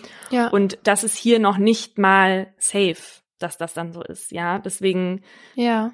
finde ich, zählt das Argument alleine eigentlich nicht. Wie gesagt, ich kann es mir auch nicht vorstellen, aber lest euch mal diese Berichte durch, vielleicht habt ihr da mehr Verständnis dafür. Der Ethikrat sagt, das Grundrecht der erwachsenen Geschwister auf sexuelle Selbstbestimmung ist in diesen Fällen stärker zu gewichten als das abstrakte Schutzgut der Familie. Okay, ich werde mir diesen Bericht auf jeden Fall durchlesen. Es ist aber jetzt nicht so, dass das irgendwas gebracht hätte. Denn unser Justizministerium hat keinen Änderungsbedarf gesehen. Und deswegen ist Sex unter Vater und Sohn immer noch kein strafbarer Inzest und Halbgeschwister, die nicht miteinander aufgewachsen sind, dürfen, auch wenn sie 30 sind, keine Beziehung zueinander führen, ohne mit Strafverfolgung rechnen zu müssen. Aha. Wenn man zur Kriminalität Österreichs recherchiert, dann stößt man schnell auf eine Art von Verbrechen, und zwar Serienmorde. Bei meiner Recherche hatte ich irgendwie das Gefühl, im Land der SerienmörderInnen angekommen zu sein. Und tatsächlich weist Österreich in Relation zu uns sehr viele auf. Insgesamt 13 habe ich gefunden. In Deutschland gab es zwar insgesamt 66, aber du musst ja bedenken, Deutschland hat fast zehnmal so viele EinwohnerInnen. Daher kann man schon sagen, Österreich hat ungefähr doppelt so viele SerienmörderInnen wie wir. Wie kommt das, frage ich mich und euch da aus Österreich, die zuhören. Wenn man sich die polizeiliche Kriminalstatistik im Hinblick auf Mord anschaut, gilt fast derselbe Maßstab. 2018 gab es in Österreich 190 Anzeigen wegen Mordes, in Deutschland 901. Doch vergleichen kann man die Zahlen nicht wirklich miteinander, weil Mord in Österreich was anderes heißt als bei uns. Aber darauf kommen wir gleich noch zu sprechen. Um die Anzahl von Tötungsdelikten von EU-Ländern miteinander doch irgendwie vergleichen zu können, hat Eurostat die Death Due to Assault Rate eingeführt, also die Sterbeziffer aufgrund von tödlichem Angriff. Diese Einteilung berücksichtigt dann auch Delikte mit tödlichem Ausgang, deren Qualifikationen den Tatbestand Mord in manchen Ländern eben nicht erfüllen. Die EU-Behörde gibt nicht so häufig Zahlen raus, daher jetzt die für 2015. Da ergaben sich für Österreich 0,57 Todesopfer je 100.000 EinwohnerInnen. Und damit lag Österreich EU-weit auf Platz 5, wobei auf Platz 1 logischerweise das Land mit den geringsten Todesopfern lag. Deutschland lag mit geringem Abstand davor auf Platz 4. Und verschiedene andere Studien legen ebenfalls nahe, dass sich Österreich und Deutschland in Sachen Tötungsdelikte also zahlenmäßig nicht so groß unterscheiden. Ja, worin sie sich aber unterscheiden, das sind ihre Gesetze. Und da gucken wir natürlich erstmal auf den Mordparagraphen. In Österreich ist jede vorsätzliche Tötung erstmal Mord. Hier in Deutschland haben wir ja Mord und Totschlag als vorsätzliche Tötungsdelikte. Und die unterscheiden sich insofern voneinander, dass bei einem Mord noch zusätzlich zur vorsätzlichen Tötung Mordmerkmale erfüllt werden müssen. Da haben wir ja unter anderem in Folge 1 ausführlich drüber geredet. Mord gilt als schwereres Delikt als ein Totschlag und wird deswegen auch zwingend mit lebenslanger Freiheitsstrafe bei uns geahndet. Und nochmal kurz was dazu. Vorsätzlich handelt wer weiß, dass er oder sie eine Straftat begeht und das auch will. Dabei muss aber nicht unbedingt der Tod des Gegenübers gewollt sein, aber halt billigend in Kauf genommen werden. Und wenn es keinen Vorsatz gibt, dann spricht man übrigens von fahrlässiger Tötung. Das ist ja häufig bei Verkehrsunfällen der Fall. So, und Österreich macht diese Unterscheidung, wie wir sie kennen, nicht. Da ist erstmal Mord das Grunddelikt einer vorsätzlichen Tötung. Insofern ist Mord dort auch nicht auf Mordmerkmale beschränkt. Und das heißt, im österreichischen Recht würden erstmal theoretisch mehr Delikte unter Mord fallen, weil der Begriff einfach viel weiter gefasst ist. Totschlag ist da eine sogenannte Privilegierung des Mordes, also auch ein vorsätzliches Tötungsdelikt. Und zwar, wenn man sich in einer allgemein begreiflichen, heftigen Gemütsbewegung dazu hinreißen lässt, einen anderen zu töten. Und das könnte beispielsweise der Fall sein, wenn man unfassbar wütend oder sehr verzweifelt ist. Das heißt, dass es im Affekt passiert. Wichtig ist, dass der Gemütszustand ausgelöst worden sein muss von der Person, die getötet wird. Also mache ich dich jetzt wütend und du tötest dann deinen Freund, dann fällt das nicht mehr unter diese Privilegierung. das heißt aber nicht, dass du dann nicht mehr vorsätzlich gehandelt hast. Die tötende Person hielt den Tod des Opfers für möglich und nahm das in Kauf. Und dafür kriegt man dann fünf bis zehn Jahre. Und das Besondere ist ja diese allgemein begreifliche, heftige Gemütsbewegung, die eine Tötung zu einem Totschlag macht. Mhm. Man fragt sich also in Österreich, ob die heftige Gemütsbewegung, die ja dann zum Tod eines Menschen geführt hat, begreiflich war, also ob die nachzuvollziehen ist. Also so nach dem Motto, hätte ich auch so reagiert. Wobei die Österreicher nicht nach dem eigenen Verhalten fragen, sondern nach dem Verhalten des sogenannten Maßmenschen, MA scharfes S. Das finde ich so geil. Der Marsmensch ist der besonnene und mit Rechten und Werten verbundene Durchschnittsmensch, an den ein sehr hoher moralischer Anspruch gestellt wird. Sie fragen also beispielsweise, hätte auch der Marsmensch seine Frau getötet, weil sie ihn verlassen wollte? Weil die Antwort darauf dann doch häufig Nein ist, wird bei solchen Delikten in Österreich dann wegen Mordes anstatt wegen Totschlags verurteilt, also anders als das in Deutschland in vielen Fällen ist. Mhm. Und bei Mord bekommt man in Österreich nicht zwingend lebenslang.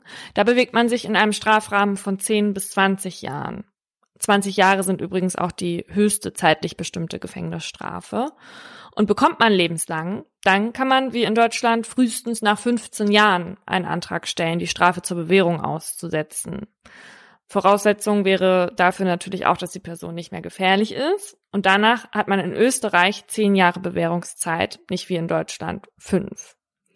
Lebenslang bedeutet in Österreich aber so durchschnittlich 22 Jahre.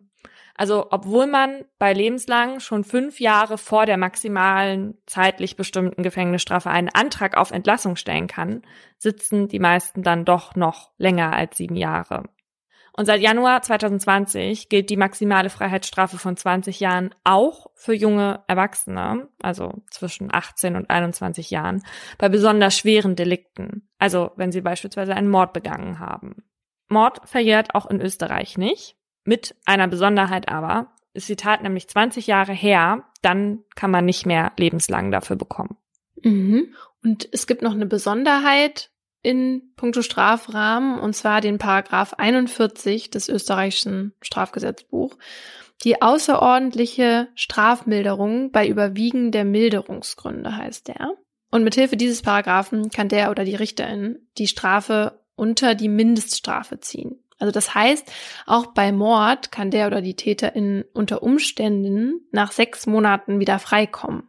Theoretisch. Dieser Paragraph wird aber nur selten eingesetzt, deshalb habe ich jetzt auch keinen solchen Fall für euch, aber einen aus Deutschland zum Vergleich. In Folge 31 unserer Sterbehilfefolge habe ich ja von Ricardo und seiner Mutter erzählt. Die Mutter hatte beiden einen Medikamentencocktail gemixt, ist selber aber gerettet und danach vor Gericht gestellt worden. Gerettet. Ist ja auch ein bisschen ja. zynisch. Aber das war ja das, was die SanitäterInnen gemacht haben. Auf jeden Fall in Deutschland wurde der Paragraph 60 des Strafgesetzbuch angewandt. Ähm, das ist der, der regelt, dass von einer Strafe abgesehen werden kann. Und sowas gibt es in Österreich nicht. Und deshalb könnte man hier mit diesem Paragraph 41, den könnte man dort anwenden, um der Angeklagten dann eine lange Haftstrafe zu ersparen. Dann müsste sie ja nur sechs beziehungsweise zwölf Monate in Haft. Und das alles hat mir übrigens unsere Hörerin Leo erzählt, die ich in der Facebook-Gruppe Mordlos Stammtisch gefunden habe und zur, ja, unseren Expertin dieser Folge erkoren habe, weil sie nicht nur in Österreich, sondern auch in Deutschland Jura studiert hat, beziehungsweise noch studiert. An dieser Stelle geht Dank raus. Abgesehen von unseren Gesetzen jetzt unterscheiden sich aber die beiden Länder beispielsweise auch in der Strafprozessordnung. In den Gerichten geht es in Österreich nämlich schon anders zu als in Deutschland. So gibt es in Österreich das Geschworenengericht, wie ihr ja schon aus unseren beiden Fällen jetzt gehört habt und das ihr auch schon aus unserem England-Spezial aus Folge 12 kennt. Bei uns in Deutschland gibt es ja auch noch das Schwurgericht. Da sitzen aber seit 1924 keine Geschworenen mehr, sondern Schöffen, die es übrigens auch in Österreich gibt. Allerdings werden die nicht bei den besonders schweren Straftaten eingesetzt. Bei denen sind es eben die Geschworenen, die über die Schuld der Angeklagten entscheiden. Und so ein Geschworenengericht besteht insgesamt aus drei BerufsrichterInnen und acht Geschworenen, der sogenannten Geschworenenbank. Sie sitzen so auch räumlich abgetrennt, weil sie während der Verhandlung nicht wie Schöffen und Schöffinnen dieselben Rechte und Pflichten haben wie RichterInnen. Bei ihrer Entscheidungsfindung helfen ihnen dann schriftliche Fragen zu dem Fall, die die RichterInnen eben für sie vorbereitet haben und die sie dann mit Ja oder Nein beantworten sollen. Wenn alle Fragen beantwortet sind, kommt es zur Abstimmung. Im Gegensatz zu den USA müssen die Geschworenen in Österreich nicht alle einer Meinung sein, um ihren Wahrspruch, so heißt ihr Urteil, zu fällen. Es reicht eine einfache Mehrheit. Wenn es am Ende aber 4 zu 4 steht, ähm, dann wird der Angeklagte oder die Angeklagte freigesprochen. Wenn sie aber zu dem Wahrspruch schuldig kommen, dann entscheiden sie zusammen mit den RichterInnen über das Strafmaß. Wenn die RichterInnen aber einstimmig der Meinung sind, dass die Entscheidung der Geschworenen falsch ist, dann kann der Fall an ein anderes Geschworenengericht übergeben und neu verhandelt werden. Wenn die acht da dann auch zu diesem Wahrspruch kommen, dann ist das Urteil aber endgültig. Wenn ihr euch jetzt denkt, toll, das will ich auch mal machen. In Österreich kann man sich nicht als Geschworener oder Geschworene bewerben, sondern das entscheidet ein Losverfahren. Und aus der Nummer kommt ihr dann auch so schnell nicht wieder raus. Es sei denn, ihr seid beispielsweise vorbestraft, was ich euch nicht raten mag, oder über 65 Jahre. Dann werdet ihr nämlich erst gar nicht in den Genuss kommen. Hier in Deutschland kann man sich als Schöffe oder Schöffin schon freiwillig vorschlagen. Man muss aber gewählt werden. Wärst du denn, wenn du könntest, gern mal Geschworene? Ich wäre gerne Schöffin. Ja, mein Onkel war mal Schöffe. Cool. Hatte der denn auch einen coolen, also coole, interessante Fälle? Nee, der war beim Amtsgericht und das war eher langweilig. Da musste der dann eher so darüber mitentscheiden, ob die Hecke vom Nachbarn fünf Zentimeter zu weit über das Grundstück ragte und so. Das will man dann ja auch nicht. Aber bei so Nachbarschaftsstreit, da geht's auch richtig ab manchmal. Das stimmt. Wir hatten ja schon in Folge 10 mal über Geschworenengerichte diskutiert, ne, als es um England ging. Mhm. Und damals waren wir beide der Meinung, dass ein solches System nicht so geeignet ist. Jetzt würde ich dich gerne mal fragen, ob das sich geändert hat in den weiteren 30 Folgen, die wir jetzt schon hinter uns haben. Also ehrlich gesagt weiß ich nicht mehr, was ich damals gesagt habe. Aber weil wir in den weiteren 30 Folgen meines Wissens nach keine Verfahren mehr hatten mit Geschworenen, hat sich das jetzt nicht großartig geändert. Also ich finde das Schöffengericht, so wie wir das kennen, besser, weil ich denke, dass sie erstens die gleiche Aufgaben haben wie Geschworene. Also auch Schöffinnen sollen ja eigentlich als Außenstehende ein Auge auf unser Justizsystem haben und sollen Vertrauen in das Justizsystem schenken und so eine Art Bindeglied sein.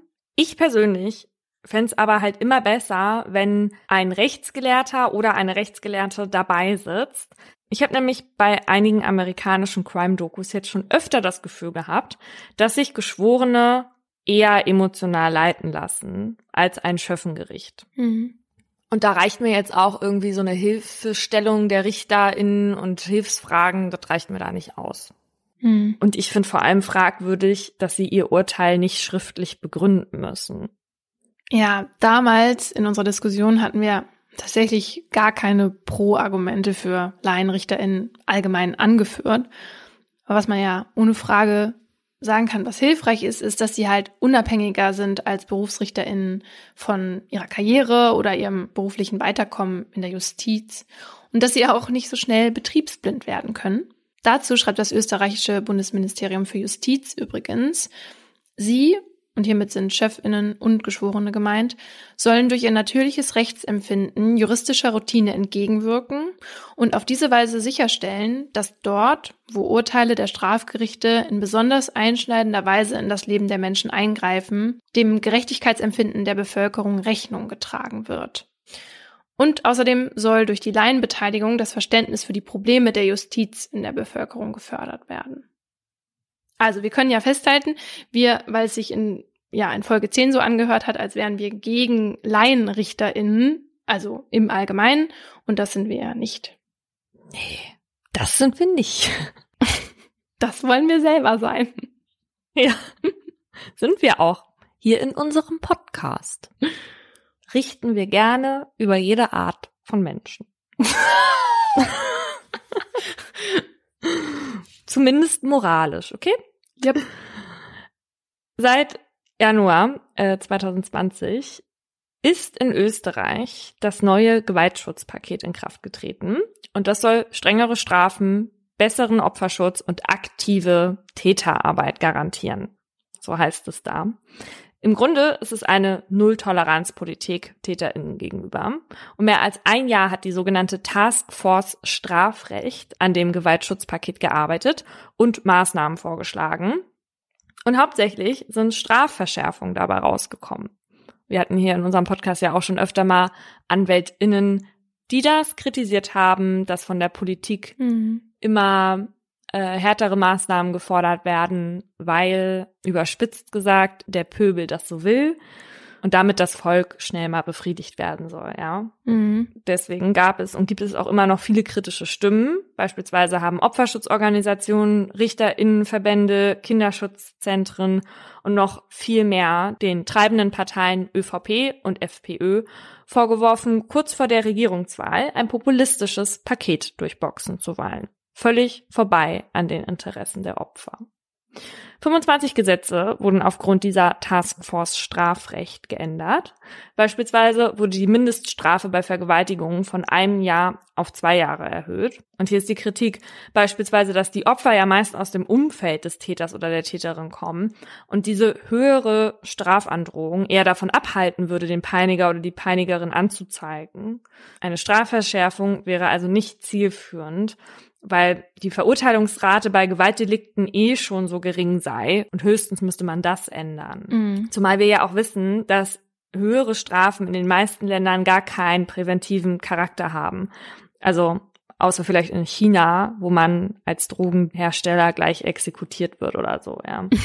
Übrigens ist die Erweiterung des Strafrahmens von jungen Erwachsenen, wovon ich vorhin gesprochen habe, also dass auch Jugendliche jetzt 20 Jahre bekommen können, auch so ein Produkt dieses neuen Gewaltschutzpakets.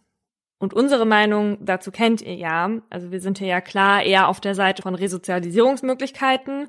Und im Hinblick darauf ist das natürlich eigentlich äh, ein Schritt Richtung Holzweg, ja, gerade bei Heranwachsenden. Ja, wenn man sich mal vorstellt, dass ein unter 20-Jähriger eine 20-jährige Haftstrafe bekommt, ja. ähm, was ist das denn für eine Ausgangsposition? Also hoffnungsloser geht's ja eigentlich gar nicht. Hm. Ja, ich meine, ist ja auch nur für besonders schwerwiegende Delikte, aber im Grunde genommen haben sie das, was wir hier als Jugendstrafrecht so hochhalten, haben die da schon krass beschnitten jetzt, ja. Ja. Außerdem gibt es jetzt eine einheitliche Anzeigepflicht für Menschen in Gesundheitsberufen.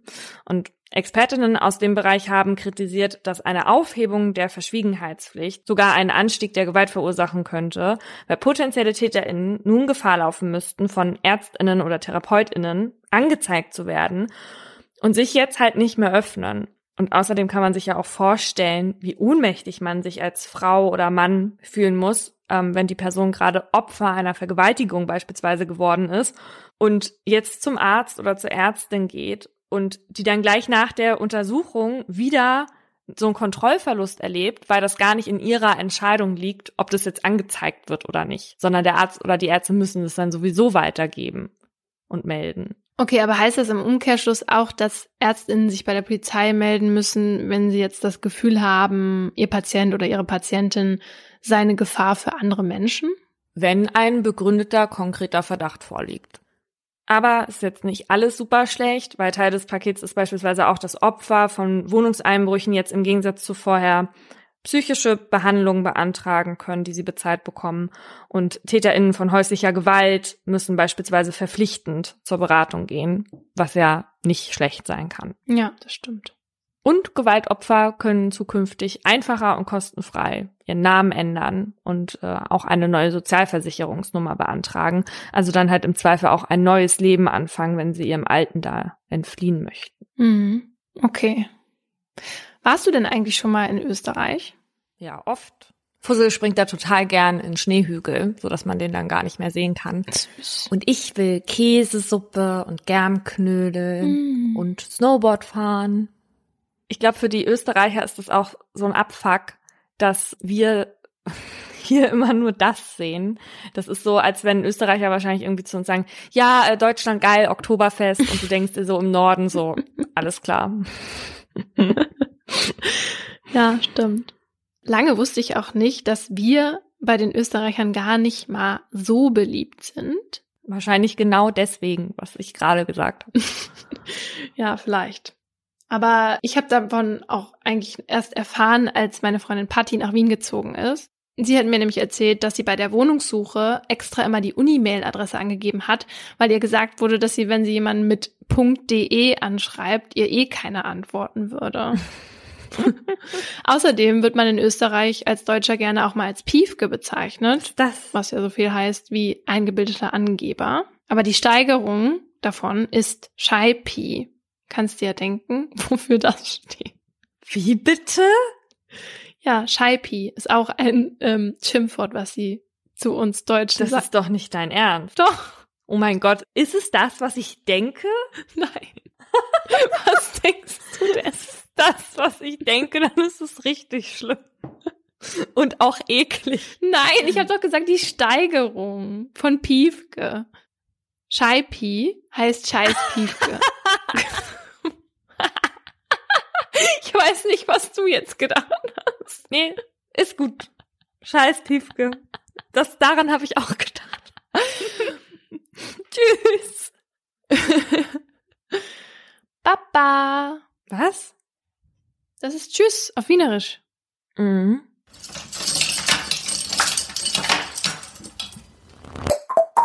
Das war ein Podcast von Funk.